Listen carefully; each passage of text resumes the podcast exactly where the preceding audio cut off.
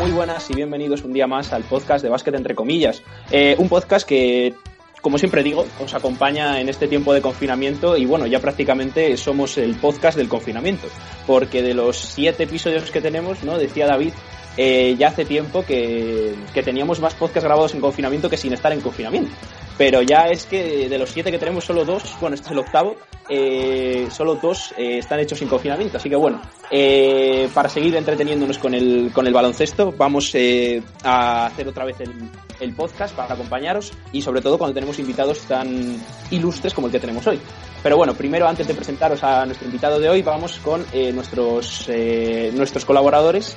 El visionario que, que vio este, este tema del confinamiento como nadie, David Sánchez Lazo desde Salamanca. Muy buenas. Muy buenas, Pablo. ¿Qué tal estáis? Yo estoy muy contento de tener una semana más una charla muy interesante con una persona que une nuestras dos pasiones, que son la comunicación y el baloncesto. Así que espero tener un podcast muy entretenido, eh, sobre todo muy interesante. Pero no solo estoy contento por eso, Pablo, estoy contento también porque tenemos un día más desde Ávila a Mario Cuervo. Muy buenas, Mario, ¿qué tal? ¿Cómo estás? Muy buenas chicos, la verdad es que muchas ganas de empezar con este programa y de acompañarnos una semana más en el confinamiento.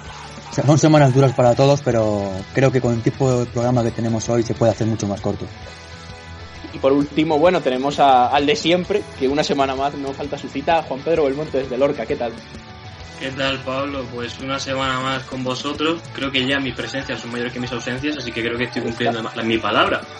Así que muy contento de estar con vosotros y de tener otra, otro invitado especial para, para nuestro podcast. Pues sí, exactamente. Justamente el invitado de hoy eh, tenemos al youtuber y periodista Sergio Vegas. Muy buenas, ¿qué tal? Hola, ¿qué tal? Muy buenas. Bueno, lo primero yo creo que la pregunta es obligada. Eh, ¿Qué tal estás llevando todo este confinamiento y todo este toda esta situación que estamos viviendo en, en España y bueno, también en el mundo precisamente? Bueno, de la, de la mejor manera posible, ¿no? Decía Andrés Montes lo sobreviviendo, pues un poco esa, esa tendría que ser un poco la, la expresión. Eh, teletrabajando, con lo cual, pues a nivel laboral me, mantengo, dando mucha caña al canal de, YouTube también, por supuesto, a otros proyectos que tengo en la, cabeza y pasando tiempo con la familia, que al final es lo importante, tratar de sacar lo positivo de todo esto y como por suerte nadie de mi familia o de mi entorno pues está pasando por ello, pues estar dentro de lo que cabe, pues contento eh, por estar en casa, pero bueno, estar sanos, que es importante. Sí, sí, sí, exactamente. Y bueno, ya para entrar un poco en materia, la primera pregunta yo creo que es obligada. Lo primero sería, eh, ¿cómo entras en contacto con todo este mundo de baloncesto y en particular eh, con Basconia, que es tu, tu equipo? Bueno, yo nací en Vitoria, eh, con lo cual ya el vínculo con, con, el baloncesto es grande. Vitoria es para mí es una de las pocas ciudades en, en España que es eh, más de baloncesto que de fútbol, pese a que la Alavés ha hecho grandes cosas, ha jugado la final de la UEFA y, y, y, tal, y está en primera división ahora mismo. Pero bueno, Vitoria es una ciudad marcada por el, por el Basconia. Entonces, eh, yo empiezo más tarde de lo que mucha gente piensa, porque puedes pensar que he estado toda la vida ligado al básquet, hasta los 14 no empiezo a jugar. Cierto que cuando juego voy rápido, paso a la cantera del Basconia, eh, pero a mí de, prácticamente desde el principio lo que me gustaba era entrenar y comunicar, porque el periodismo siempre me había gustado mucho. Eh, y desde ahí, pues bueno, una vez que ya me engancho al baloncesto, bueno, pues empieza esa locura de querer contar, de querer eh, narrar, de querer hacer entrevistas, escribir artículos, eh, y es un poco lo que me, me, ha ido llevando poco a poco hasta el punto donde nos encontramos, pero prácticamente diría comunicar desde los 4 o 5 años, porque lo tenía muy claro, pero lo, lo que es con el baloncesto, desde la final que jugaba Basconia contra la Kinder, que jugaba Manu Ginóbili en aquel equipo, que fue yo creo el momento en el que el baloncesto hizo boom en mi cabeza, eh, yo creo que hasta ahora. Sí. Eh, Mario.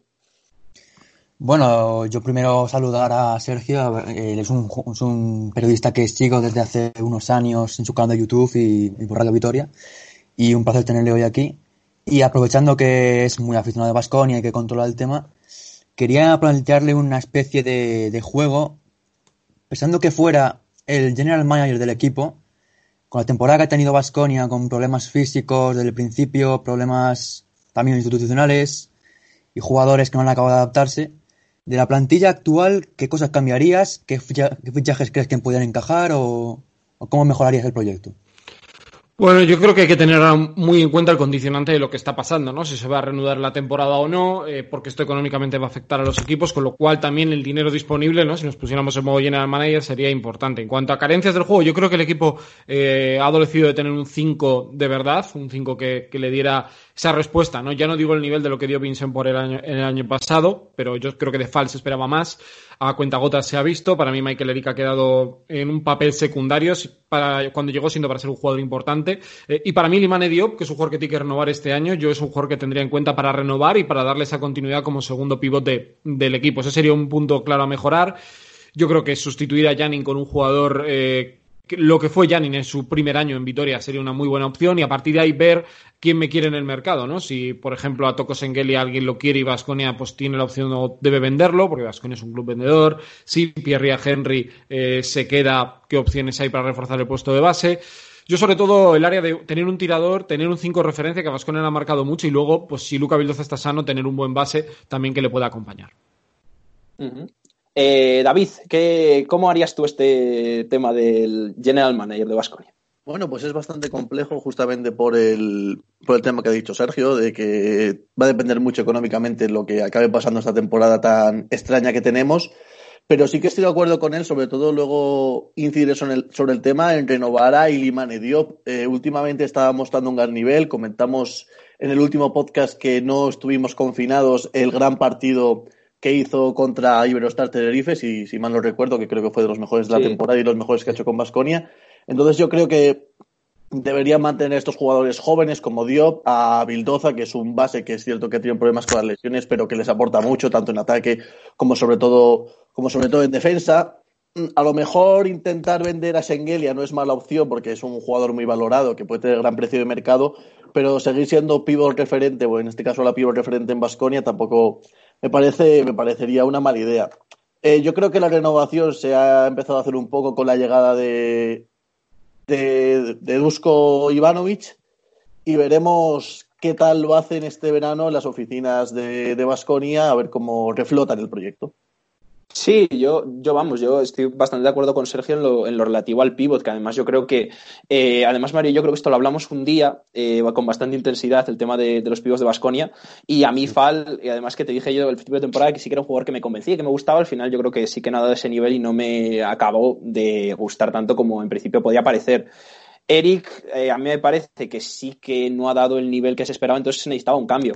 Lo que más así, yo claro, si, si nos ponemos en la posición, claro, de vender a, a que no me parece mala opción, me parece que, que puede ir bien para cambiar un poco el aire y eso, eh, tendríamos que ver, claro, a quién traeríamos y, eso, y claro, eso supongo que condicione mucho el, el, dinero, sin duda.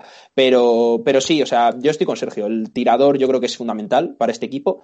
Y también eh, esos jugadores que han dado todo el nivel que han dado esta temporada, puede ser eso, Eric o eh, el propio Fal, darles salida. Mario. Sí, yo un poco más o menos como todos, yo quería destacar también los problemas físicos que ha tenido el equipo, porque desde el principio, yo creo que el primer día, el partido contra estudiantes en el Bues Arena, ahí donde se rompe gran parte de la temporada, porque selecciona a Jason de, de gravedad y a partir de ahí, tanto Bildoza como, como Henry tienen que asumir muchos minutos.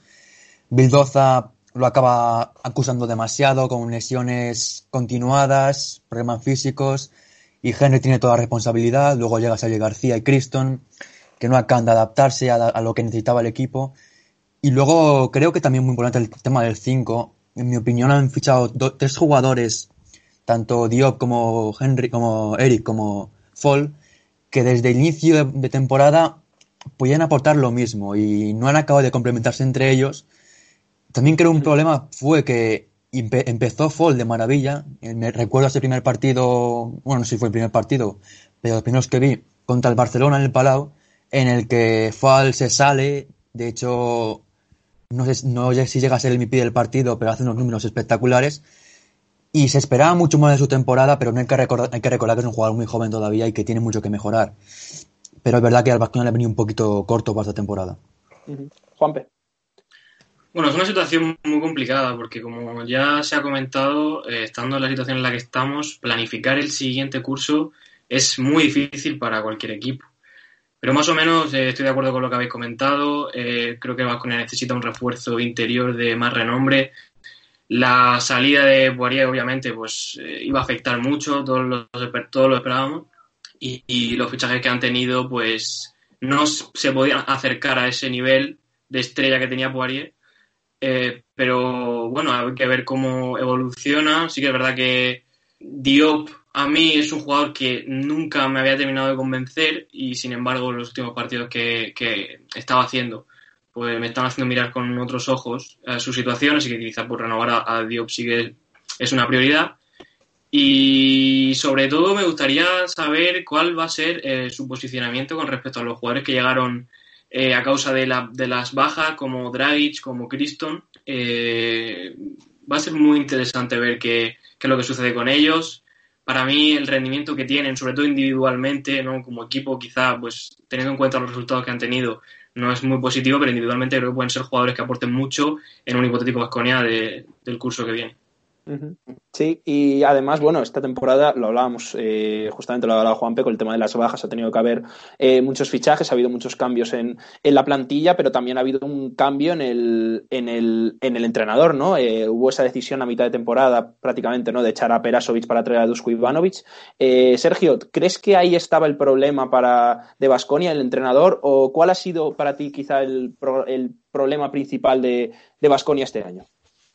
Yo creo que mm, comentabais, ¿no? La lesión de Granger creo que es un tema importante, eh, porque además Vasconia hizo una pretemporada que yo creo que luego no se pareció a la realidad. Más allá de lo de Granger, se jugaba demasiado para Fal, cuando luego en realidad no podías jugar tanto para él. Eh, creo que a partir de ahí la nueva adaptación de Stauskas, que recordemos ha pasado mucho tiempo, pero Stauskas también eh, llegó con problemas en la rodilla, no acabó de estar fino en todo momento y Stauskas era un grandísimo jugador para este equipo. Eh, y la lesión de Pato Garino también, ¿no? Que se lesiona contra Valencia Basket cuando parece que Vasconia reacciona después de haber ganado a, a Zenit y a CSK de Moscú en Vitoria, juega contra Valencia también, o creo que se lesiona contra el Zenit y ya juega contra Valencia sin él. Eh, y es una baja muy sensible para el equipo, es otro jugador que además está pendiente de, renovar. Creo que, bueno, la sustitución de Peras podía haber sucedido, era una opción más o menos probable. La llegada de Dusko a mí me sorprendió, pero creo que ha tomado decisiones bastante cabales en este tiempo que está aquí. Pero creo que culpar solo a Peras de una situación de un equipo en general, ¿eh? si lo haces con un entrenador, me parece que es eh, bastante ventajista. Al final, yo creo que la plantilla tenía carencias, hay jugadores que no han estado a nivel, excepto Toko Sengelia, Creo que el resto han estado lejos de hacer una temporada regular eh, correcta. Henry ha tenido buenos momentos, eh, pero también las lesiones han sido importantes, ¿no? Recordemos la de Henry con el pómulo. Es que son muchas cosas, ¿no? Este año a Basconia, todo lo que le podía pasar, le ha pasado. O sea, le ha pasado hasta un confinamiento. Tengo que decir que ya más no le podía pasar y yo creo que este año ha tenido muchísimos problemas. Sí, sí, sí, ciertamente, porque, porque vamos, yo es lo que lo que yo creo principalmente es eso, los problemas de lesiones que tenían y sobre todo eh, siempre se cambia el entrenador, ¿no? Porque a ver cómo soluciona para dar un revulsivo. Dusko sí que es verdad que ha cambiado cosas y yo a mí me parece que lo ha hecho eh, razonablemente bien para lo que tenía, pero, pero es que el problema, el problema es la mala suerte y las lesiones que ha tenido este equipo y lo mal que le ha salido los fichajes y todo, porque vamos, yo me acuerdo que había, eh, había fases de la temporada que Henry jugaba unas minutadas espectaculares que nadie decía, madre mía, ¿cómo puede aguantar este hombre esas minutadas? Eh, no me acuerdo ahora mismo qué partido, que se juega casi entero. Eh, varios y, y vamos, eh, un auténtico animal en, ese, en esos tiempos, pero claro, así no puedes mantener una temporada ni mucho menos estable. No sé qué pensáis vosotros. Mm, sí, yo creo que el Vasconia, el, programa el problema que ha tenido esta temporada es un poco la irregularidad, porque empezó bien, luego cayó con el tema de las lesiones y tal, ahora parece que ha vuelto a remontar bastante. Recordemos que no entró en Copa del Rey, una cosa que yo creo que sorprendió a todo el mundo. Ahora sí que en la última jornada se metió en playoff, en Euroliga parece un equipo casi muerto y también está, se metió a dos victorias de, ese playoff. Entonces yo creo que esta irregularidad de la temporada, mm, al final no, sabríamos muy bien si hubiese habido un sprint final y hubiesen llegado al máximo que pueden dar o hubiesen caído y se hubiesen quedado fuera. Es todo bastante confuso con, con este Vasconia que también eh, le pasó eso un poco al final de la temporada del año pasado, que se desfondaron y cayeron con, con eh, por aquel entonces técnico de Zaragoza en esos playoffs en la primera ronda 2-0.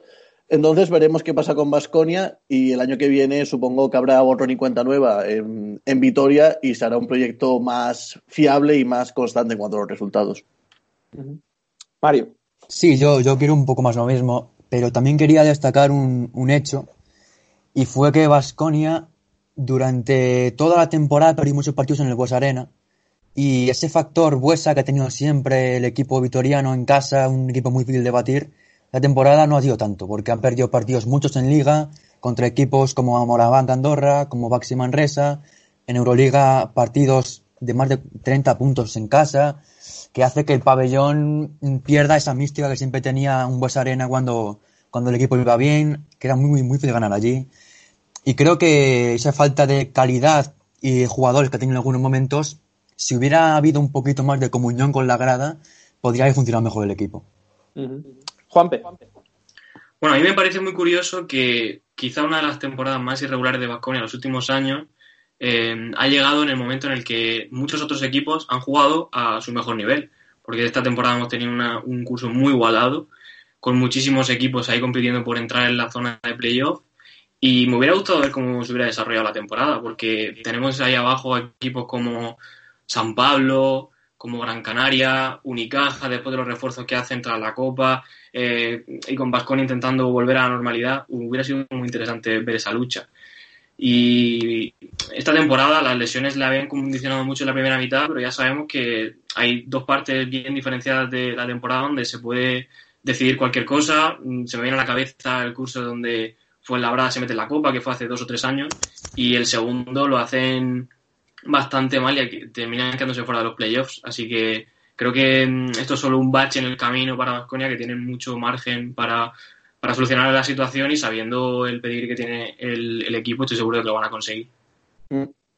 Eh, Sergio, te queríamos preguntar cómo crees tú que este parón puede afectar a Vasconia y se reunió la temporada, porque es cierto que en estos últimos, en este último mes Vasconia venía jugando bastante bien, venía de ganarle a un rival bastante potente como es eh, Iberostar Tenerife, que comentábamos en el podcast de la Copa del Rey, que nos parece de los mejores equipos que, que juega de esta Liga CB. Entonces, ¿cómo crees tú que puede afectar esto a Vasconia en cuanto a la competición de casa de, de la CB y en cuanto a la Euroliga?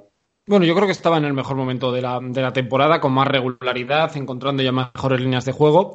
Eh, y aquí hay que tener en cuenta en qué momento, ¿no? si esto se reanuda, en qué momento sería, en qué condiciones. Recordemos que Vasconia tiene tres lesionados graves, uno es Bildoza, otro es Garino y el otro es Granger. Imaginemos que esto volviera en julio. Los tres, salvo que hubiera situaciones contractuales que dijeran lo contrario, los tres podrían jugar.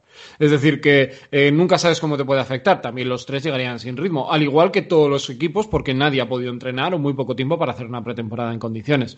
Eh, la verdad que es, complicado, pero yo creo que ahora mismo lo que importa es un poco salvar la circunstancia global eh, y luego si se puede dar una solución, pues perfecto. Yo conociendo un poco a Dusko y la dinámica que estaba el equipo, yo preveo que el equipo irá más, no a menos, porque es cierto que algo, puede, Dusko puede tener muchas cosas, pero en Vitoria es el que conoce perfectamente la casa. Él ha hecho un vídeo además hace muy pocos días hablando de, eh, de que se sentía otra vez volviendo a casa, que era su club, y sabe perfectamente qué teclas tocar para que el equipo funcione. Y si tiene a Sengelia bien y empieza a encontrar a jugadores que, que estaban lesionados o han estado en baja forma, ojito, porque Vasconia es un equipo que siempre compite y su techo es cierto que este año ha estado peor, pero ellos siguen mirando al, al Madrid y al Barcelona y si pueden ganarles van a ganar. O sea, su techo no es ser terceros o por lo menos eh, no se resignan a quedar terceros, quieren ir a por más. Juanpe. Bueno, como he comentado antes, esta temporada hemos visto equipos eh, quizá sobrepasando sus expectativas que había a principio de temporada. Uno de los casos ha sido el de, el de Bilbao Basket, eh, ¿Cómo se siente en Vitoria? Eh, ¿Cómo lo lleva la gente que tras muchos años Vasconia no sea el primer equipo vasco en la clasificación? Bueno, yo creo que con, con normalidad, ¿eh? la verdad. No, no creo que haya mucho, mucho pensamiento en eso. Yo creo que a diferencia que igual en el fútbol, donde puede haber cierto pique, ¿no? Real Sociedad, Athletic Club, eh, a la vez eh, Eibar y, Osasuna también. Eh, aquí la verdad que no hay, no hay demasiado. Es evidente que es una cuestión de una gran temporada de Bilbao y una mala temporada, sobre todo en Liga CB de, eh, de Basconia, porque yo creo que en Euroliga hay que catalogarla de manera distinta, viendo el nivel, ¿no? Que ha tenido esta Euroliga y de la gran cantidad de jugadores buenos que hemos visto llegar de la NBA, por ejemplo. Pero en ACB es cierto que no ha estado bien. A mí la verdad que yo creo que la gente está mirando el proyecto de Bilbao Basket con, con ganas de que vaya más.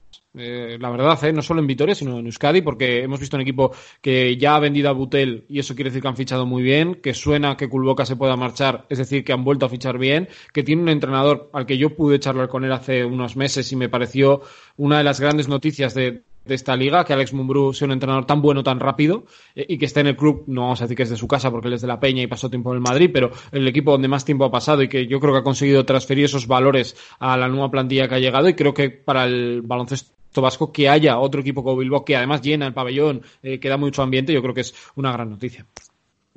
Sí, sí, sí, sin duda, sin duda, la verdad. Yo, la temporada de Bilbao me parece tremenda y sí que es verdad que quizás, pues, hombre, si no hay ese pique tan, tan grande, ¿no? Es básicamente es un poco a donde, a donde íbamos, había ese pique entre los dos, pero sí, o sea, el baloncesto, eh, sobre todo eso, Bilbao, que venía de una temporada en Leporo, esta temporada lo que está haciendo es, es tremendo, y, y, sobre todo eso, con, bueno, ya lo hablamos en el podcast, eh, si os acordáis de la Copa, lo que nos gustaba el equipo y lo bien que lo estaban haciendo, y ahora sin Butel eh, parece que todavía seguían compitiendo y seguían haciéndolo eh, muy bien. Y, bueno, ahora vamos a ir con David, que ahí una, una pregunta que yo creo que Sergio te va a gustar. Sí, porque estábamos, estamos en estos podcasts repasando sobre todo la última década del baloncesto y tirando un poco de este hilo te queríamos preguntar con qué Vasconia, con qué equipo de Vasconia te quedas de esta última década. Y te vamos a dar dos opciones. El primero es aquel que gana en 2010 la Liga CB con esa canasta 2 más 1 de Fernando Sanemeterio que todos recordamos, que barre al Barça en la final y le gana la semifinal a un Madrid en una serie apasionante que queda 3-2 me acuerdo perfectamente, es que como si fue ayer me comí todos esos playoffs. Y el segundo es ese Vasconia que llega a la Final Four de, la Euroliga. Eh, ¿Con qué los dos equipos te quedaría, Sergio?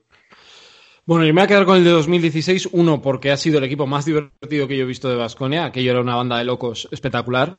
luego, fíjate qué carreras han hecho la gran mayoría de todos ellos, ¿no? Con carreras NBA, estrellas en Europa. Eh, y luego también porque el nivel profesional a mí me tocó vivirla y comentarla en, en Radio Vitoria. Yo, ese era mi tercer año, si no me equivoco. Eh, y la verdad que fue espectacular, porque era un año en el que no esperabas que fuera a suceder gran cosa. Eh, llega Burusis justo tres días antes de empezar la temporada eh, para buscar un refuerzo en el juego interior que estaba bastante pobre, el juego interior, y él de repente hace la mejor temporada de su vida, coge a los dos pequeños, a Adams y a James, y los convierte en máquinas a su merced para hacer el baloncesto que él, que él quería.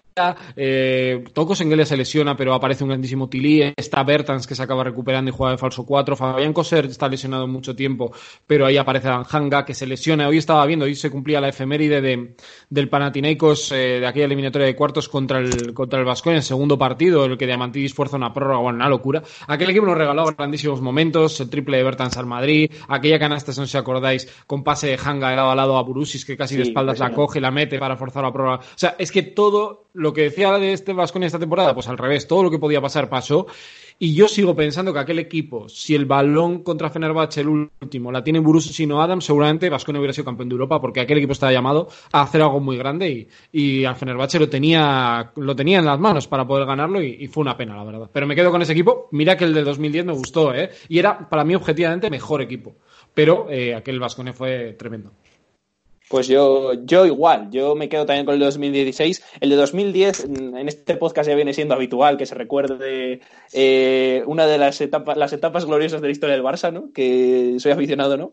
Y, esta es una de ellas, ¿no? Pero no, eh, yo creo que la del el, el, el Vasconia por todo lo que ha dicho Sergio. La diversión de ver ese equipo, eh, Larkin y Borussis, esa pareja a mí me encantaba. La temporada que hizo Borussis fue tremenda, fue espectacular. A mí me parece que, que tiene. No, perdón, no estaba Larkin esa temporada, sí. O era la de Darius Adams. No, no, esa la Adam Vale, sí, sí. Adam James. Claro, y Mike James, vale, sí, sí, sí. Es que digo, digo, estoy diciendo Larkin, me parece que no. Pues sí, sí, sí, justo. Y, y claro, o sea, eh, ese equipo era muy divertido de ver, lo que dice, eran jugadores muy, muy, muy locos, pero a la vez eh, ganaban partidos y sobre todo divirtiendo a la gente y la verdad es que sí, completamente de acuerdo. El de 2010 eh, tiene ese recuerdo ¿no? de ese 2 más 1 y tiene además un título, que sí que es verdad que el de 2016 no puede decir que lo tenga, pero seguramente en el recuerdo, ¿no? Además, no sé, supongo que nos pase a todos, está más, además también por edad, por cercanía, el de 2016 que practicaba ese baloncesto tan y tan divertido y que yo la verdad cogí bastante cariño a En esa, en esa temporada y, y, eso, además que había jugadores que me encantaban, por ejemplo Bertans, que después ha hecho buena carrera en la NBA, eh, la verdad yo me enamoré muchísimo de él y sobre todo cuando metió ese triple al Madrid, pues la verdad es que me emocioné un poco, para qué mentir. Eh, David. Sí, yo también me voy a quedar con el 2016. Al fin y al cabo, yo creo que todos en ese año estábamos enamorados de cómo jugaba Vasconia. Era sin duda de largo de los equipos más divertidos de ver en cuanto al baloncesto europeo. Poco más que añadir a lo que habéis dicho. Ese 2010 sí es cierto que tiene ese tinte de épica con, esa, con esas finales de, del ACB, que es cierto que barren al Barça 3-0, pero ya el 2 más 1 de San Emeterio es la puntilla. Pero si al final eh, hay que recordar esa temporada de Euroliga eh, de Basconia, donde además en la segunda fase de grupos quedan por delante de Madrid y de Barça, es espectacular absolutamente. Entonces, sin, sin duda alguna, con ese Vasconia de, de, 2016, que además tenía jugadores de calidad tremenda, habéis comentado de Bertas, Borussis haciendo una de las mejores temporadas que he visto yo, a un pivote últimamente, junto a lo mejor eh, aquella de, de Dublevich, el año que gana Valencia el título. Eh, me gustaba muchísimo ese Vasconia, iba a muerte con ese Vasconia, y para mí es una de las grandes injusticias de esta década que Vasconia no tenga ese título de Euroliga que se merecía este año, ese año. Eh, Mario, sí. Sí, pues lo mismo. Yo creo que un poco por lejanía en el tiempo, el de 2010, lo recuerdo, pero es verdad que tanto Splitter, San Emeterio, aquel equipo era muy bueno, pero es verdad que le vi un poco menos que el de 2016, donde además creo que el nivel, tanto en Euroliga como en, Liga CB, fue mucho mayor. Y recuerdo que ese equipo pues podía haber perfectamente metido, haberse metido en una final de Liga Andesa como de Euroliga, porque estuvo en Euroliga muy cerca y en, de lo mismo. Y sobre todo porque era una temporada en la que Vasconia contaba con dos bases que a priori no parecían nada complementarios, como Mike James y Darius Adams, que es el mismo tipo de jugador, básicamente, pero que funcionaron muy bien, fue un equipo muy divertido y, fueron muy bien. Luego otro jugador como Davis Bertans, que bueno, era un tirador muy bueno, pero no se esperaba que ese nivel que, ese nivel que dio recordando ese partido contra el Madrid, donde no solo metió el triple él, sino que todo el equipo remonta un partido que el Madrid va ganando de, bastante durante todo el partido. Y, luego también, evidentemente, Hanga y, y sobre todo Borussi, que esa temporada llegó a Vitoria casi pues para hacer un poco de, de currículum, porque llegaba, llegaba del Madrid, después eh, llegó en septiembre además, donde casi con la temporada empezada, sin saber muy bien ya qué iba a pasar con su carrera hace una temporada espectacular, lidera el equipo, gana hasta ante el Barça que forzó una prórroga en el, creo que fue el cuarto partido de la, semifinal de la liga. Y eh, hace una temporada brutal, lo de Brusis, esa temporada, yo creo que es una exhibición individual que recuerdo muy pocos pivots. Juanpe. Pues no voy a ser yo quien rompa el consenso, también me voy a quedar con el equipo de 2016. Eh, sobre todo por cosas que ya habéis comentado, por cercanía, porque jugaban un baloncesto muy divertido, que era casi adictivo. La verdad es que yo nunca he sido especial simpatizante de Vasconia, pero esa temporada es que quería verle ganar. Y yo creo que todos nos quedamos con ganas de verle jugar esa final de Euroliga y de ganar el título porque realmente se lo merecían. Eh, también guardo un, buen recuerdo de esa temporada de Borussis, mm, sobre todo después de esos años que había hecho en el Madrid, verle de nuevo en la Liga Andesa jugando a un nivel tan alto y siendo el hombre por excelencia en la zona de Basconia, eh, hizo que, el equipo, junto con esa pareja que ya habéis comentado, Mike James y, Darius Adams, tuviera opciones de, ganarlo todo y yo creo que es uno de los grandes what ifs, como se dice, ¿no? de, de, las, de los últimos años en Euroliga.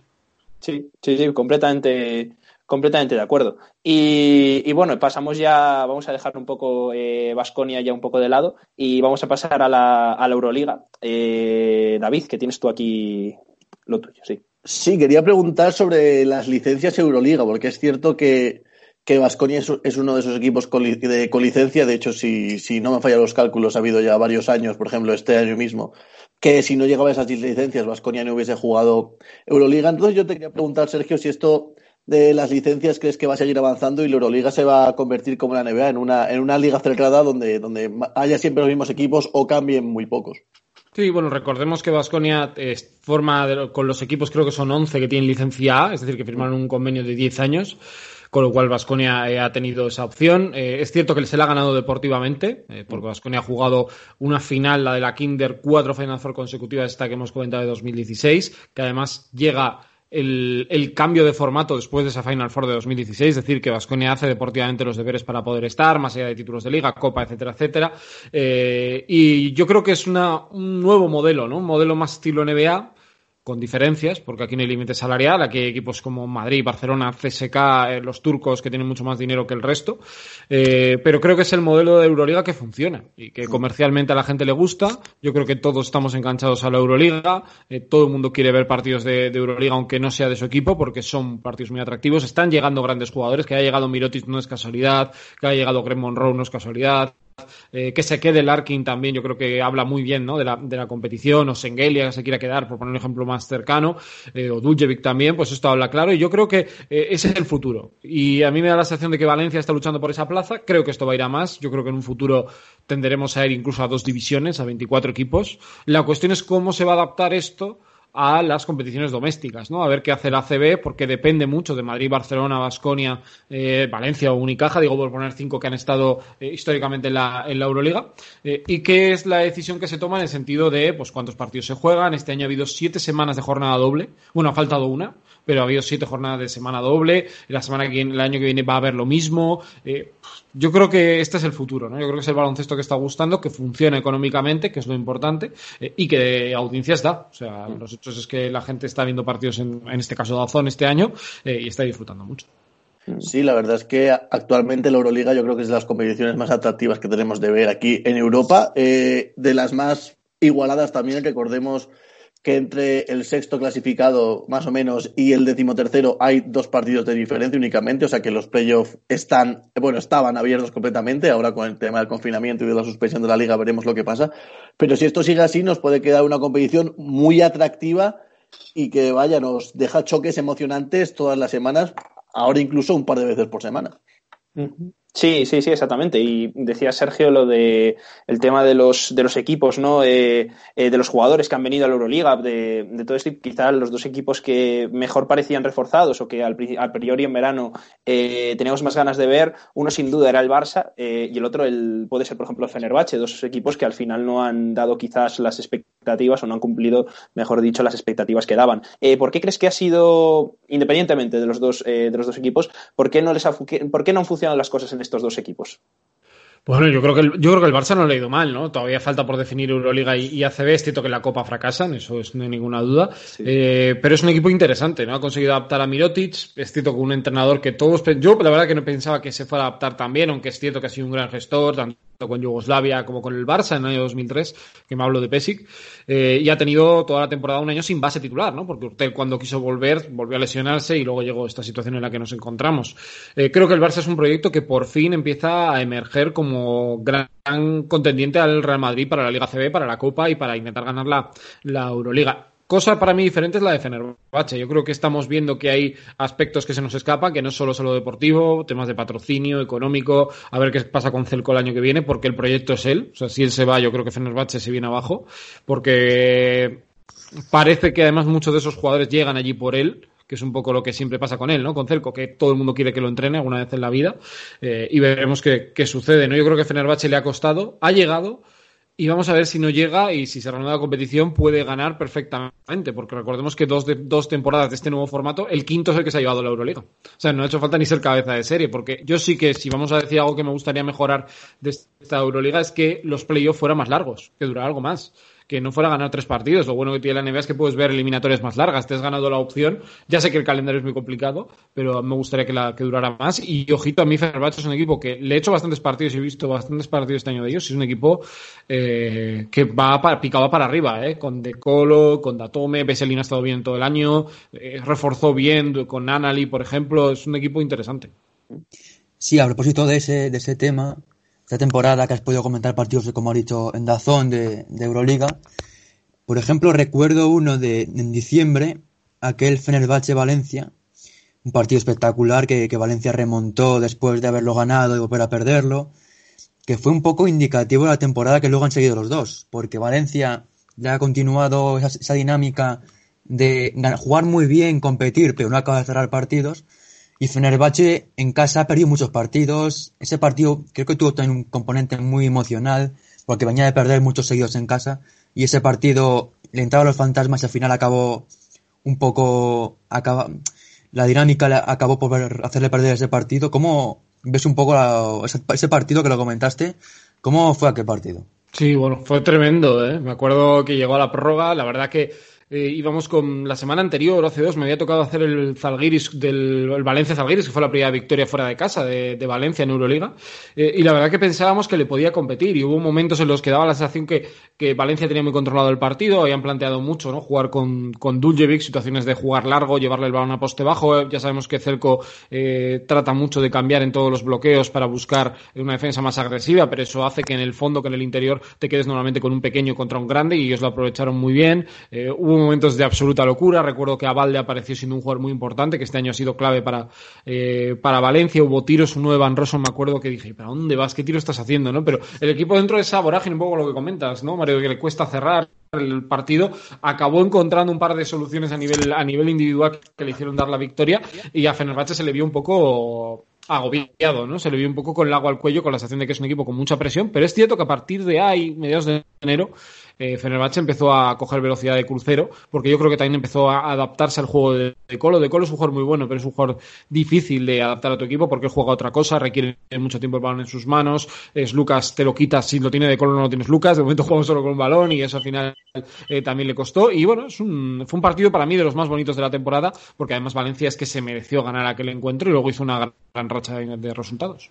Sí, porque la verdad es que desde ahí que Valencia ganó un partido fuera de casa, el de Zalgiris, y luego volvió a ganar ese frente a Fenerbahce, fue un punto importante en la temporada en el que se empezaba a creer el equipo que podía acabar en, el top 8 y al final, bueno, no se sabe cómo va a acabar, pero la última vez estaba, estaba fuera. Y a propósito de esta temporada de Euroliga, de los partidos que ha comentado o no, ¿qué equipo más te ha sorprendido esta temporada de lo que esperabas y luego lo que ha sido?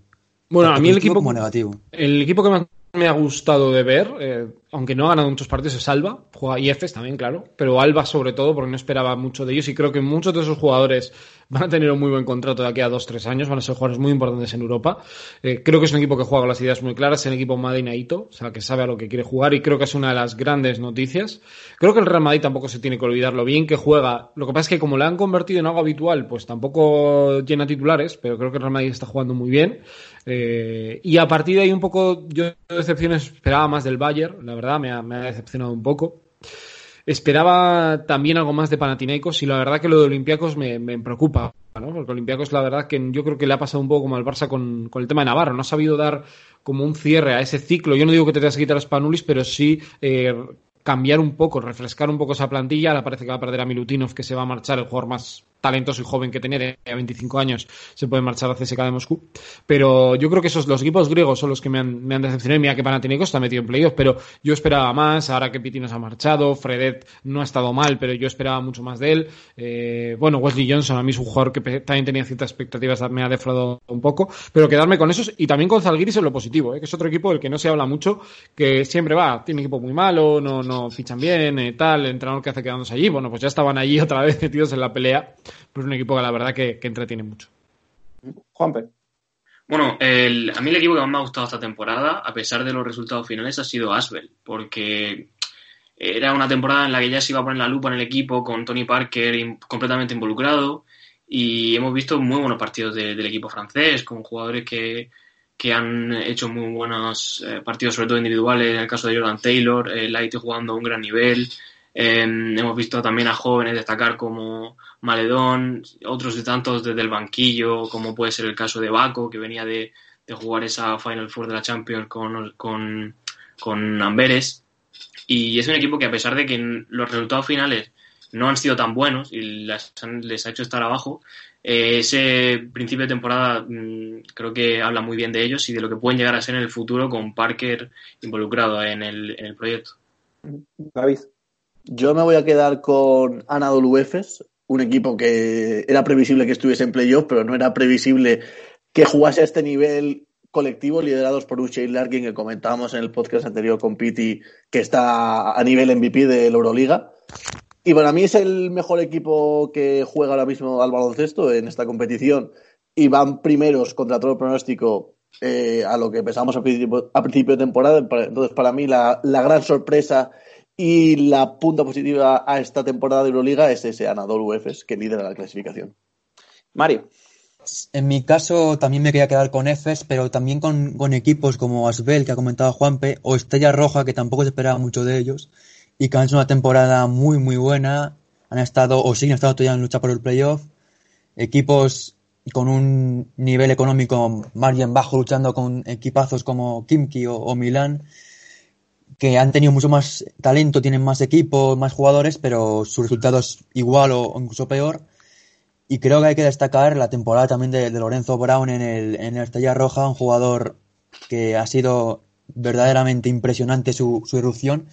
Y creo que hay que destacar también un poco el equipo de serbios que tiene el Estrella Roja, con jugadores muy jóvenes y que tienen mucho futuro. Sí, yo, yo también estoy por, un poco por ahí, ¿no? O sea, eh, en lo negativo yo estoy muy de acuerdo con Sergio. Mm, para mí el que más me ha eh, decepcionado porque es además un equipo que tenía muchísimas expectativas para Tinaicos. Eh, yo a Fred le he seguido mucho, eh, me gustaba mucho en la universidad, me gustaba muchísimo en China, era una auténtica bestia y yo esperaba, yo además siempre decía, ¿no? Si este jugador viene a Europa, me gustaría ver a ver cómo actúa, porque yo creo que puede ser algo cercano a lo que habíamos visto en la universidad. Eso no se ha visto, se ha visto un buen jugador, se ha visto un jugador que anota, tiene partidos muy buenos, tiene rachas muy buenas, pero nada más allá. Y a mí me ha decepcionado un poco. Wesley Johnson, algo similar. no esperaba tampoco que fuera a cambiar la Euroliga, pero desde luego me esperaba algo más de él. Y, nada, la verdad es que por lo demás eh, eso es un poco lo que hay. Eh, lo que es positivo, Asbel, estoy muy de acuerdo con, vosotros. Y Juanpe. Bueno, eh, en la situación en la que estamos, con la temporada suspendida, la Euroliga trabajando en posibilidades para, para cerrar el curso, ¿cómo crees que deberían eh, afrontar este reto de terminar la temporada y si crees que un torneo de una, esa, una posible final a 8 podría ser viable o y extrapolable como puede ser en el caso de la Champions que ya se han decidido por, por seguir este modelo. es difícil, ¿no? Sobre todo porque no tenemos claro las fechas. Luego está claro que el tema de los viajes internacionales es otro gran problema que veremos cómo se soluciona. Está claro que no van a poder meter todos los partidos en verano si esto finalmente se lleva a cabo, que ojalá sea así y todo vuelva a la normalidad y ojalá fuera mañana, pero esto no va a ser largo, esa sensación tenemos todos, porque en zonas que todavía no están llegando a su momento más álgido de, en cuanto a contagios y, y la situación está complicada, pero sí, yo creo que van a tener que optar por un formato más reducido, una copa al estilo Copa del Rey que pueda funcionar pero yo tengo ciertas reticencias en el sentido del tema de los viajes, ¿no? De los desplazamientos, dónde los ubicas, cómo los ubicas. Ahora Claro, es que cualquier acto que hacemos en la vida, eh, vas al supermercado, si sacas al perro, o si eh, ya te estás cruzando con alguien dices, igual me he equivocado en algo y me he contagiado sin darme cuenta. O sea, este miedo existe y es un deporte de contacto y son gente de diferente tiempo, o sea, diferentes países, la cuarentena, el confinamiento que van a tener que tener, tener unos días antes, no sé, me cuesta creerlo, pero está claro que si hubiera una decisión, para mí la opción de jugar un torneo rápido sería mucho más atractivo eh, y además más real para que el año siguiente la temporada pudiera empezar en con unas condiciones normales, que es lo que todo el mundo espera. Y bueno, ya pasando un poco a la. ya dejando la zona esta de Euroliga, eh, vamos a pasar un poco ya a la zona que es más de periodismo y de, eh, de YouTube. Eh, y esta la empieza Mario. Sí, yo que te llevo siguiendo un, tiempo. lo has comentado en algún, en un vídeo, pero bueno, quería saber la respuesta. Más o menos, cuando empezaste a, a interesarte por el periodismo, ¿qué te ilusionaba más? ¿Narrar, comentar partidos o escribir? Bueno, yo, a mí me empezó a gustar el periodismo desde los cuatro años, que yo escuchaba mucho la radio en mi casa. Mi padre ponía, fíjate, José María García. O sea, yo me acuerdo hasta del Super García. O sea, y tengo 31 años, o sea que no soy, no soy muy mayor, pero eh, lo recuerdo perfectísimamente. Eh, pero es cierto que a mí cuando era más pequeño me gustaba mucho narrar. Eh, de hecho, bueno, un, un concurso que se hacía en Vitoria, eh, participé, debí quedar bastante bien, o le gustó a las personas que luego, curiosamente, me acabaron, sin que ellos lo supieran, claro, eh, haciendo prácticas, o yo empecé a hacer prácticas en Cope Vitoria. Pero es cierto que yo he ido descubriendo la, función de comentarista con el paso de los años. Para mí, evidentemente, desde los inicios un referente fue Anthony Daimiel, eh, aunque no busques imitarle, pero siempre es alguien con el que te fijas por su metodología, por cómo hace las cosas, por el tono en el que se toma los comentarios, y a mí siempre me gustó mucho.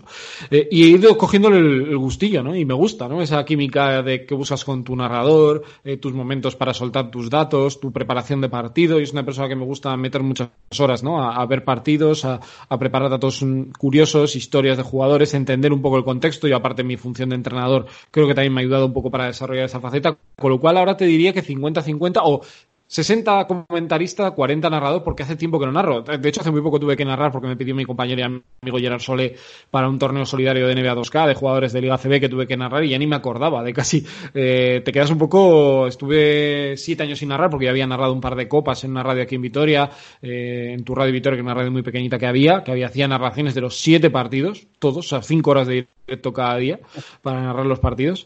Eh, y desde entonces no había podido hacer porque había entrado como comentarista en Radio Victoria y no, y no había hecho, pero yo de momento ahora mismo me diría que comentarista porque es además lo que más horas dedico ¿no? en estos últimos años.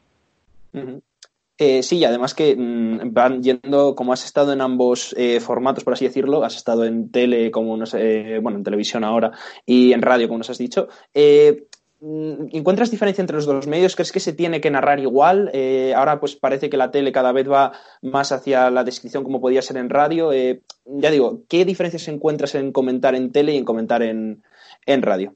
Bueno, lo primero es el alcance, ¿no? A dónde llegas, cuánta gente te escucha. Esto, claro, es, importante a la hora de, hacer ¿no? un tipo de radio. Yo cuando estoy acostumbrado a hacer radio en Vitoria es una radio más local. aunque mis comentarios puedan ser más generalistas también, es cierto, más analíticos, eh, cuando estás en la tele hablas para todo el mundo. Puedes comentar al Valencia, al Vasconia, al Madrid, al Barça, pero te puede estar viendo cualquier aficionado al baloncesto y creo que eso es importante, ¿no? Eh, ser objetivo y tratar de mostrar, ¿no? Un poco lo, tu visión, ¿no? Eh, creo que sí que es cierto que se está teniendo mucho a que la tele se convierta en radio y un poco también a veces la radio un poco en tele, ¿no? Con los magazines y estos programas, pero un poco a lo que tú comentas, yo sí que he notado diferencia, ¿no? En mi preparación de partido, eh, un poco en el tipo de comentarios que quiero hacer en un lado y en el otro. Eh, la radio tienes que ser muy rápido, muy vivo para meterte dentro de lo que el comentarista va haciendo y en la tele es cierto que puedes generar un diálogo porque hay veces que no hace falta contar toda la jugada. No sé, típico partido que, vas, que va 20 abajo en el último cuarto las imágenes sí importan, pero bueno, tampoco son tan importantes porque el partido está roto, salvo que ocurra algo muy, muy extraño, con lo cual tienes que tener capacidad para, para contar un poco todo. Pero sí que es cierto que hay aspectos que se parecen. Para mí la química con el narrador es fundamental, con otro que en este caso no he tenido, pero en la radio sí. Eh, creo que esas cosas hacen que una retransmisión se enriquezca, ¿no? Que tú puedas darle ese valor añadido, ese puntito extra y que la gente salga de ahí, bueno, pues sabiendo un par de cosillas más y que se haya entretenido sobre todo y haya sacado una sonrisa. Bueno, y habiendo experimentado ya la radio la televisión, eh, ¿qué es lo que te hace explorar nuevas plataformas como YouTube? Bueno, pues las ganas de comunicar. Eh, yo empiezo YouTube hace, voy a hacer dos años el creo que es el 5 o el 6 de junio, no me acuerdo exactamente la fecha, pero vamos, voy a hacer dos años ahora. Había hecho alguna prueba y tal, pero nunca había llegado a tener un proyecto serio, es decir, me voy a comprometer a subir vídeos, a, hacer vídeo diario, como estoy haciendo ahora, o he hecho gran parte del año pasado, que subí 266 vídeos en un año. Eh, y bueno, pues eh, yo creo que siempre he tenido ganas de contar cosas, de estar en mi espacio, y al final YouTube no deja de ser mi casa donde yo hago las formas las cosas a mi manera, con mis medios, con las dificultades que eso conlleva, pero eso siempre eh, te gusta y luego, bueno, pues evidentemente eh, YouTube tiene algo que para mí otras no tienen, que es un trato muy cercano con el suscriptor, aunque no los ves, yo la verdad que siento que tengo una comunidad muy cercana a mí. Esto de verdad no lo digo por quedar bien. O sea, si tú ves los vídeos míos, la gran cantidad de comentarios que hay, que no tienen que ser solo hacia mí, sino eh, hacia las personas invitadas, el debate que se genera. O sea, siempre como mucho feedback y eso es espectacular. O sea, lo que llevo viviendo casi 7, 8 meses, vamos camino de un año, eh, la verdad que es YouTube. No sé cómo será la tele cuando eres, si eres una gran estrella de la televisión, supongo que Antonio de Miel ahí puede dar una visión eh, diferente, pero en, la, en YouTube, que tampoco es que tenga muchos suscriptores, tengo 22.000, es una buena cifra, pero notas un calor de la gente, un cariño que, es tremendo. En mi caso, al menos, hay gente que dice que hay mucho hate, en mi caso, no, la verdad que no me he encontrado. Y, bueno, además que mm, has dicho, ¿no? Que el periodismo, eh, que hay varios que YouTube eh, en un futuro la tele, pues igual va más a, a, YouTube. ¿Crees que el periodismo, ya hemos visto varios eh, periodistas que abren sus canales de YouTube, bastante además que hacen un, pues lo que sería igual periodismo más, pues que podemos ver en la tele también. Eh, ¿Crees que cada vez más el periodismo y el periodista va a ir hacia estos nuevos medios, eh, como YouTube, por ejemplo, para pues comunicar más y llegar a más, a más gente que por la tele, que igual ya sé, como has dicho, se queda un poco atrás? Bueno, yo diría, yo diría que al final esto es una moda también, ¿no? Eh, como todo, pero yo sí que dejaría una cosa clara, y YouTube es cierto que a mucha gente le llama la atención, a mucha gente joven, vosotros sois jóvenes también, y seguro que algún día habéis tenido la tentación de hacerlo, pero eh, a mí me gustaría dejar claro que lo que importante que tienes que tener como periodista, por lo menos desde mi experiencia, es tener una marca personal, ¿no? Un sello, ¿no? Eh, un, algo que sea tuyo. ahora mismo, yo cuando empecé era muy difícil crearte una marca, podías tener un blog, pero era, era complicado eh, pues escribías en algún medio, eh, yo estuve escribiendo un blog en marca, eh, de NBA, o tienes, escribías algún artículo, yo recuerdo en Solo Básquet, hacías con mucha ilusión, ibas sembrando un poco. Ahora, hoy en día están los perfiles de redes sociales, Instagram, Twitter, eh, lo que va a ir saliendo ahora, YouTube, por supuesto, y yo creo que eso es lo, lo, importante. Al final, ahora YouTube lo que te permite es desde tu casa, o bueno, ya hay gente que se profesionaliza y tiene casi hasta platos, eh, puedes hacer cosas muy profesionales, pero yo creo que eso sobre todo lo que te da es un medio eh, para llegar a mucha gente, ¿no? Es una, un sitio donde te expones a, a, que todo el mundo te mire, opine de ti, eh, hable de ti, y es cierto que la tele eh, tiene cosas que mejorar. Para mí, teles, por ejemplo, a mí Dazón me parece que hace tele de mucha calidad. No es porque esté trabajando ahí, sino Movistar también creo que lo hace. Creo que hace tele muy buena, de reportajes y tal. Eh, y creo que YouTube tiene que dar ese, ese paso. Eh, pero es que YouTube tiene algo, ¿no? Tiene algo. Yo creo que eso muchos periodistas lo están descubriendo ahora. Maldini, por ejemplo, podría ser un gran ejemplo, ¿no? De periodista tradicional que decide abrirse un canal de YouTube. Antonio de Miel, por seguir con el ejemplo, Colgados del Aro, un rol diferente, también está explorando esta plataforma. Al final es que es una realidad y hay muchísima gente joven que consume vídeos de YouTube y no tan joven que le gusta ver este tipo de contenido, porque al final esto es como un Netflix, es muy específico. Si tú quieres ver un baloncesto o quieres entretenerte o ver el 2K o lo que sea, tiras a estos canales que te lo van a ofrecer casi cada día. Sí, sí, completamente. Eh, empiezas tu andadura en la narración periodística en Radio Vitoria y te queremos preguntar cómo, a partir de una radio local, eh, llegas a Dazón. ¿Cómo contacta Dazón contigo? Bueno, yo supongo que eh, también habrá ha tenido que ver los años en Radio Vitoria, eh, también los años eh, o el tiempo que he estado en, YouTube. La verdad que para mí fue una alegría, fue una alegría tremenda, ¿no? Cuando te llega la llamada, yo desde pequeño siempre había querido comentar partidos o narrar partidos en, en, televisión y no piensas que te va, que te va a llegar. Lo, bueno, lo recuerdo fue un día, justo me quedaban 10 minutos para salir de currar, estaba ahí en la agencia, de repente veo un mensaje y digo, bueno, no me lo puedo creer. Y lo vi, bueno, es que casi está, no te digo que se me saltaban las lágrimas, pero estaba que tocaba el techo. Eh, de, la, de la ilusión. Eh, poco por lo que te cuentan, un poco sabes que es una mezcla de todo, ¿no? Uno, en los años de trabajo, llevo ahora mismo es mi séptima temporada en Radio Vitoria, voy camino, no sé cuántos me quedan ahora, pero creo que voy a hacer 500 partidos comentados en Radio Victoria dentro de muy poquito. Eh, luego el canal de YouTube, evidentemente, ha abierto un abanico de opciones para que la gente te pueda ver ¿no? y te pueda conocer que, este verano ha sido una, absoluta locura. Y, bueno, confiaron en, en, mí, estaban buscando un perfil de, de comentarista pues eh, joven o distinto o que no fuera uno de los, de los habituales y me dieron la oportunidad y la verdad que, bueno, encantadísimo. O sea, a ver, ir a Dazón o ir a una televisión es un, es un sueño, además Dazón es un grupo de trabajo excepcional, eh, gente que tiene muchas ganas, que tú vas allí, eh, yo voy de, después de tres, horas de viaje desde Vitoria y te sientes como en casa, las tres, cuatro horas que estás ahí charlando con ellos, antes, después, durante, eh, y la gente que está allí ama el baloncesto. Y supongo que el que le toque fútbol será lo mismo, ¿no? Pero en básquet es así y, y bueno, la verdad que a veces no te paras a pensar, una vez que entras en esta vorágine de hacer tantos partidos, de hacer casi 15 partidos al mes y cosas así, no entras en la, en la vorágine, pero yo creo que habrá sido un poco la mezcla de, todas estas cosas, ¿no? Lo que, lo que me dio esa oportunidad y ahora pues aprovechándola y, y disfrutándola. Y para estos partidos que te tocan narrar, sobre todo Euroliga, ahora que tenemos también estas dobles jornadas, ¿cómo te preparas los partidos? Porque es cierto que al tener un calendario tan apretado a veces hay poco tiempo, tiras de scouting, tiras de estadísticas, tiras de duelos anteriores. ¿Qué, qué sueles hacer para prepararte estos partidos que comentas con Dazón o con Radio bueno, Vitoria mismo? Yo, yo, yo, lo primero que hago es un reconocimiento de, o sea, conozco un poco todos los equipos, evidentemente pues ya con mi día a día, con YouTube y tal, pues ese trabajo ya lo tienes hecho. Luego estás muy atento de prensa local, tanto, bueno, cuando es de extranjeros, pero intentas mirar, o si es equipos ACB, pues estás siempre muy atento a lo que puedan decir, o compañeros en redes sociales que también son importantes que te dan esa información. Y luego, sobre todo, en la preparación de partido, lo que busco es ver, ¿no? Ver muchos partidos, eh, ver los últimos dos, tres encuentros, eh, ver resúmenes, las experiencias que tú has visto, eh, tomar notas de esos partidos que luego posteriormente pueden servir, pues desde qué tipo de sistemas pueden utilizar, eh, desde qué zonas tira cada jugador. Luego hay herramientas de, estadística avanzada, de scouting que también eh, me ayudan y me facilitan mucho el trabajo para saber, por ejemplo, zonas donde son más efectivos determinados jugadores, cuando cambia un jugador, qué es lo que pasa. Y luego, bueno, también un poco mi, mis años de entrenador, yo me dedicaba durante, durante mi época de entrenador en Liga EVA a hacer mucho scouting y eso también yo creo que me ha ayudado mucho, ¿no? A ver partidos y verlos súper rápido y quedarte con detalles eh, de lo que hace un jugador, del gesto que le marca el base para hacer determinada jugada y eso te lo da también las horas de vuelo. Eso lo entrenas, lo ves en un partido y sabes que van a jugar o qué pasa cuando cambia a un jugador si utilizan determinado sistema y eso yo creo que es un poco la, la mezcla de todo. O sea, no sabría decirte el tiempo, pero cuatro horas, entre tres y cuatro horas por partido me puede llevar. O sea, me puede llevar cada partido de, de preparar. Es cierto que igual preparar un Madrid-Basconia es más fácil a priori, porque dices, bueno, los 12 del Madrid me los conozco, los 12 del Vasconia me lo conozco, pero bueno, si me están escuchando en, en Radio Vitoria, querrán escuchar algún dato curioso del Vasconia contra el Real Madrid, o querrán escuchar algo diferente sobre el Real Madrid que no conozcan, una historia de Gabriel Deco, una historia de Tavares o un dato de Tavares contra el Vasconia, no sé, o sea, ese tipo de cosas luego hay que darle una vuelta porque creo que coger una hoja, hacerla el 10 de octubre y dejarla hasta el 1 de junio no te sirve.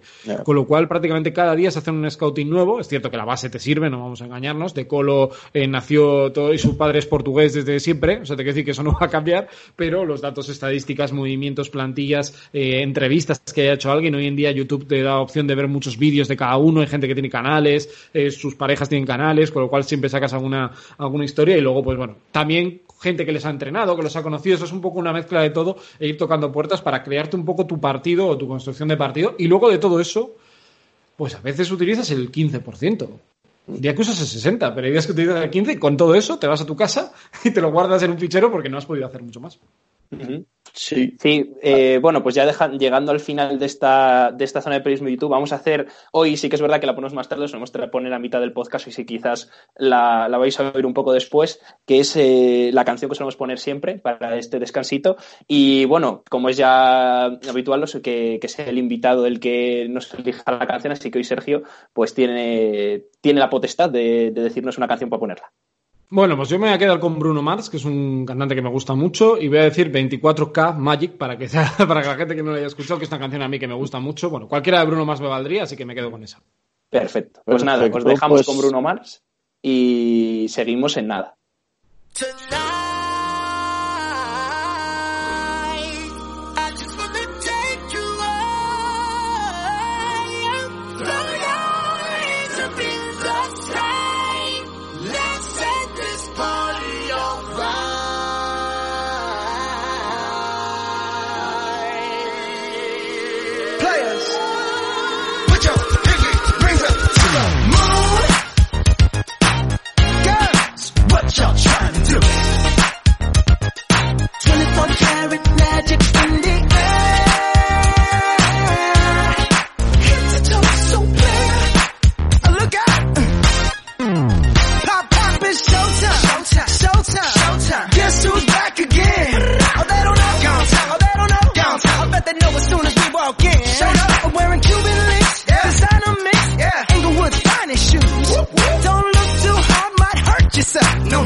to give the color red the blues.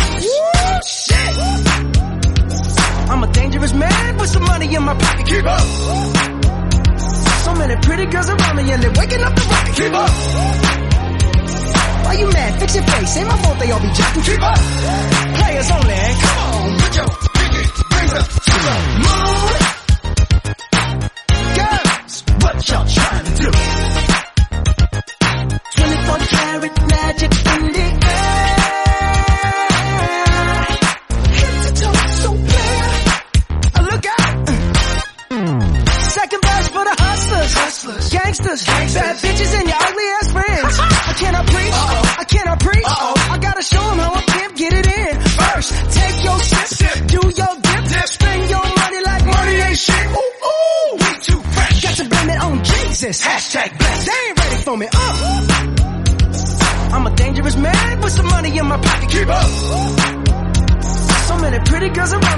waking up the rocket. Keep up.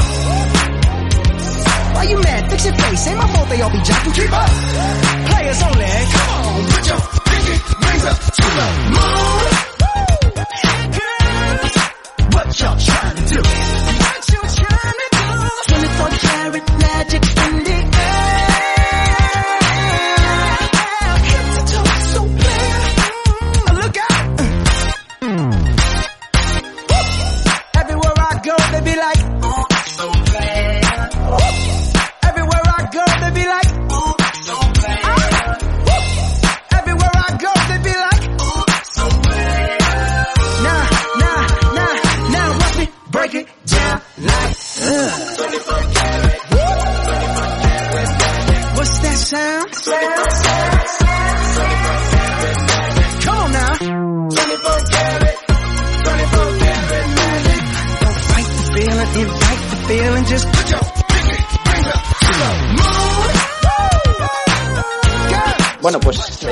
De vuelta después de escuchar a, a Bruno Mars. Y bueno, ya que teníamos, eh, hemos tenido esta primera parte de, de un poco ver zonas eh, de Euroliga, periodismo y todo, queríamos hacer esta segunda parte un poco distinta y queríamos eh, traer a Sergio y bueno, que sabemos que os gustan mucho, eh, algunos juegos. Y, y ya que estamos, que ya que estamos estábamos hablando de Basconia también, vamos a proponerle a Sergio un juego que seguro que conocéis, seguro que igual hasta lo ha hecho, que es eh, ¿con quién te irías? ¿no? Eh, de Basconia. Eh, puedes elegir, Sergio, tanto eh, jugadores históricos como jugadores actuales. Y sería que a quién le dejarías las llaves de tu casa, eh, con quién te tomarías unas cervezas y quién te cogerías como guardaespaldas. Vale, a ver, vamos a ir una por una. Vete diciendo, me voy así. Vale, perfecto. ¿A quién le dejarías las llaves de tu casa? Mm, a Pablo Prigioni. Me parece un hombre Vale. ordenado y yo creo que lo tendría todo, todo en condiciones. ¿Con quién que te O a tomarías Calderón, unas o cervezas? a Calderón, eh, también, que no se me tiene que Ah, olvidar. bueno, Calderón. Es sí, verdad, sí, es verdad. Es otro verdad. hombre eh, también cumplidor. Son hombres seguros. Sí, sí, sí. Eh, ¿Con quién te tomarías unas cervezas? Con el Chapú, Ahí. sin duda.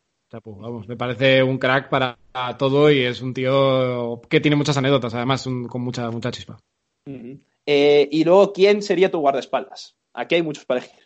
Bueno, yo Ramón Rivas, ¿eh? Por irnos al básquet, igual vosotros no lo habéis visto jugar a Ramón Rivas, sería un buen protector, pero si nos quedáramos igual con alguno más, pff, más actual, Poirier también sería una buena opción.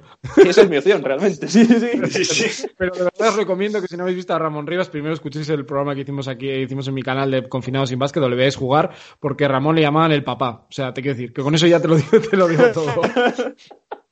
Sí, sí.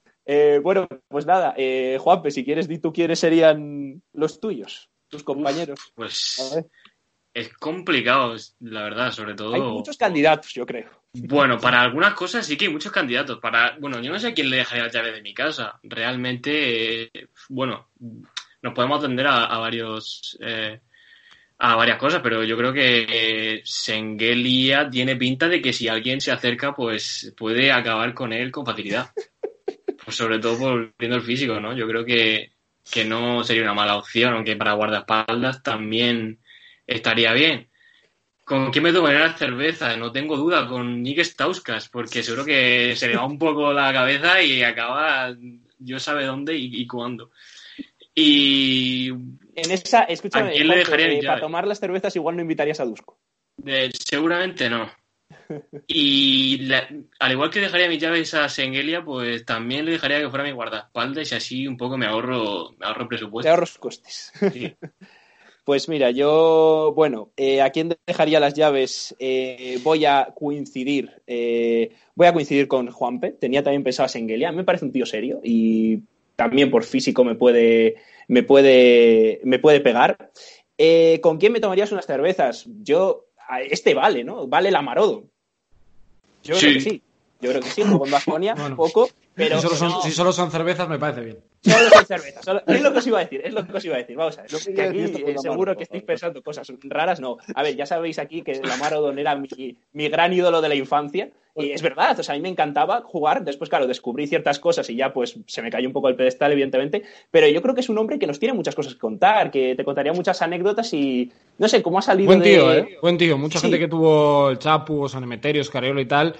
Eh, yo creo que, que la vida es de Lamar Odom, que además ha escrito un libro, ¿no? Hace no tanto. Sí, yo me lo leí y la verdad es Eh, bastante interesante. sí. Bueno, el tema del hijo, ¿no? Que creo que es un poco la que le toca, le acaba sacando un poco del carril y luego, bueno, por las influencias que ha tenido en su vida. eh, cuando llegó aquí el pobre pues estaba enfermo, realmente estaba enfermo, pero sí, sí, no, oye, es una, alguien, por lo menos bien te lo ibas a pasar, ¿eh? Y larga Sí, se sí, te iba a hacer la seguro, noche. seguro.